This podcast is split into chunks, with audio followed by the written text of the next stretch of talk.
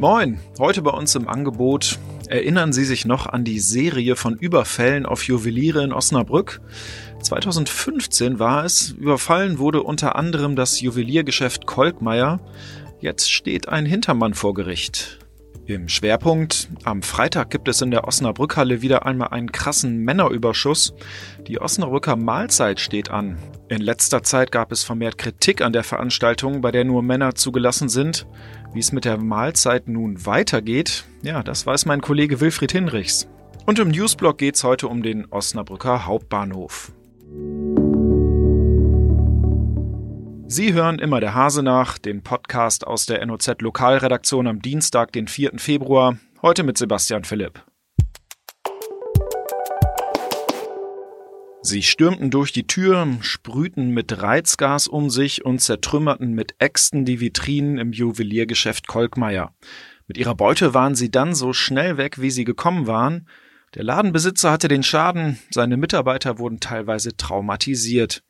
Zwei Überfälle dieser Art auf Juweliere gab es im Jahr 2015 in Osnabrück und viele, viele weitere im gesamten Bundesgebiet. Die Täter aus dem Kolkmeier-Überfall, die wurden später von der Polizei geschnappt und auch verurteilt. Doch wie so oft blieben die Hintermänner im Dunkeln. Bis jetzt. Den Täter eines anderen Überfalls in Aalen schnappte die Polizei 2016 dank einer DNA-Spur und dieser Mann packte später umfassend aus. Er lieferte umfangreiche Hinweise zur Aufklärung weiterer Überfälle. Die Polizei konnte so einen 32-jährigen Mann aus Litauen ermitteln, der als Drahtzieher des Überfalls auf Kolkmeier gilt. Er soll laut Anklageschrift in seinem Heimatland Landsleute rekrutiert und sie nach Deutschland geschickt haben, mit dem Ziel, Raubüberfälle auf Juweliere zu begehen. Der 32-Jährige war bereits wegen anderer Delikte in Frankreich im Gefängnis. Im Oktober 2019 wurde er dann nach Deutschland ausgeliefert. Ihm wird nun am Landgericht Münster der Prozess gemacht. Beginn ist am Mittwochvormittag. Der Vorwurf lautet Anstiftung zum schweren Raub.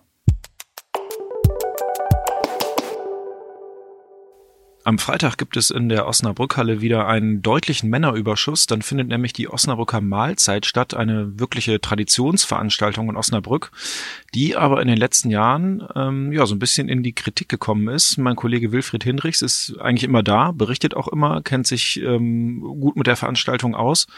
Ähm, zu der ja nicht alle reingelassen werden, um es mal so zu sagen. Äh, für die, die noch nicht da waren, was ist die Osnabrücker Mahlzeit eigentlich?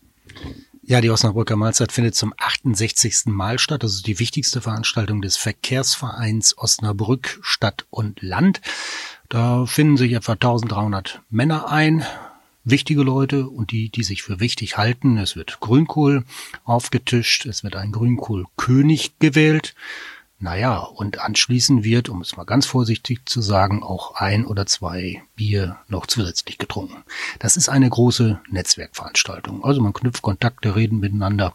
Vielleicht werden noch diese oder jene Geschäfte angebahnt oder Meinungen ausgetauscht. Diese Veranstaltung ist schon wichtig für Osnabrück, für den Zusammenhalt und äh, die Kritik, die in den letzten Jahren eben gekommen ist, die kam vor allen Dingen im letzten Jahr von den Grünen, dass es eben eine reine Männerveranstaltung ist und das passt nicht mehr in die Zeit. Ist ja eine Veranstaltung, bei der ähm, Funktionsträger natürlich auch viel dabei sind. Jetzt haben wir ja eine Funktionsträgerin mit Anna Capschul, der neuen Landrätin, ähm, die ja durchaus auch das eine oder andere Wörtchen mitzureden hat. Ähm, gibt es denn alleine durch diese Personalie jetzt Bewegung in der ganzen Sache? Ja, äh, es gibt Bewegung, aber der Anstoß kam eigentlich schon aus den Vorjahren, eben sehr stark auch von den Grünen hier in der Stadt.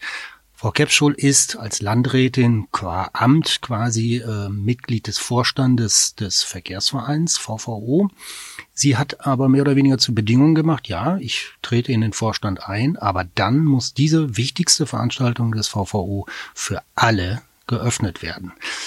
Und da ist nun das große Problem. Öffnen wir den Männerstammtisch, die Osnabrücker Mahlzeit für Frauen, oder, und das ist jetzt der neue Vorgang, machen wir was anderes. Es wird was anderes geben, nämlich eine zusätzliche Veranstaltung, die 2021 das erste Mal stattfinden soll. Ähm, du hast gesagt, eine zusätzliche Veranstaltung. Es gibt ja, dazu muss man wissen, ja nicht nur die Grünkohlmahlzeit, sondern es gibt auch quasi ein Äquivalent für Frauen und dann noch eine dritte. Ähm, erklär mal diese, dieses Dreigestirn, was es dann ja bald geben wird in der Veranstaltungslandschaft in Osnabrück. Ja, aus dem Dreigestirn wird ein Viergestirn. Also wir haben das Grünkohlessen für die Männer, das Spargelessen für die Frauen und die Herbstmahlzeit für die Frauen und das bleibt auch so.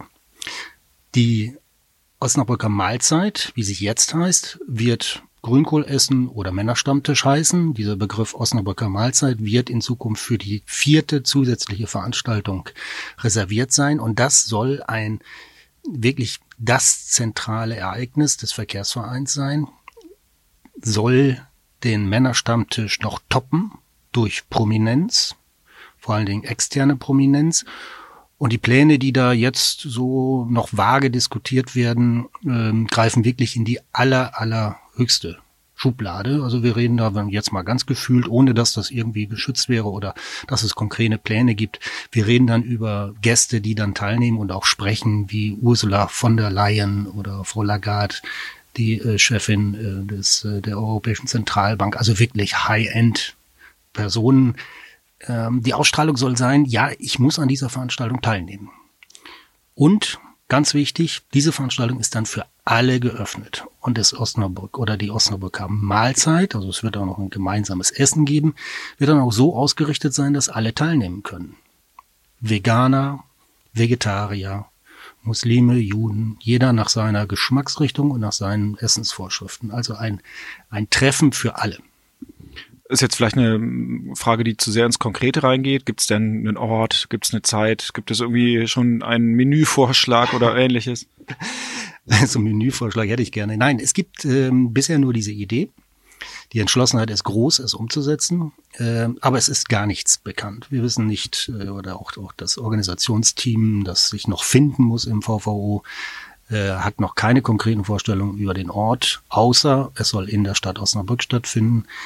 Ähm, es gibt keinen keinen Anhaltspunkt über den Zeitpunkt. Es ist Sommer, Winter, Herbst. Ähm, das hängt natürlich im Wesentlichen davon ab, äh, welcher Star kommt und naja, wie ist sein oder ihr Terminkalender gestrickt. Also noch relativ vage. Es gibt äh, konkrete Vorstellungen, ja, aber wie das im Einzelnen dann umgesetzt wird, muss jetzt eine Arbeitsgruppe im Verkehrsverein erarbeiten. Ich bin sicher, das werden äh, führende Köpfe aus der Stadt sein, die sich dann regelmäßig treffen und ein gutes Konzept erarbeiten. Ähm, der, die Tourismusexperten in der Stadt werden dabei sein. Schauen wir mal, in einem halben Jahr oder dreiviertel Jahr sind wir da schon etwas klüger. Spannende Entwicklung auf jeden Fall. Ähm, Wilfried, wollen wir noch mal ein bisschen spoilern und zur Grünkohlmahlzeit, wie sie es jetzt noch gibt, zurückkehren? Wer wird denn Grünkohlkönig? Ja, das wüssten wir auch alle gerne. Ähm, es gibt ja dieses komische Ritual, dass dann der Vorsitzende, das ist Felix Osterheider, dann dazu aufruft, ähm, der Vorstand trifft sich jetzt an der Theke und kungelt dann den neuen Grünkohlkönig aus. Das ist natürlich Quatsch. Das ist aber ein schönes Ritual, aber der Grünkohlkönig steht schon lange vorher fest. Keine Ahnung, wer es wird. Wir schauen und dann werden wir am Samstag aktuell oder am Freitagabend aktuell online berichten und am Samstag ausführlich in der Zeitung. Okay, Wilfried, vielen Dank. Ja, gerne.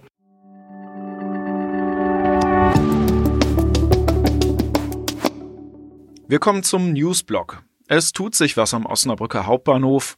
Die Deutsche Bahn will in diesem Jahr ihre Modernisierungsarbeiten fortsetzen. In den vergangenen Jahren wurden bereits Fliesen in der Empfangshalle erneuert. Außerdem haben die Arbeiten in den Fußgängertunneln unter den Bahnsteigen schon begonnen.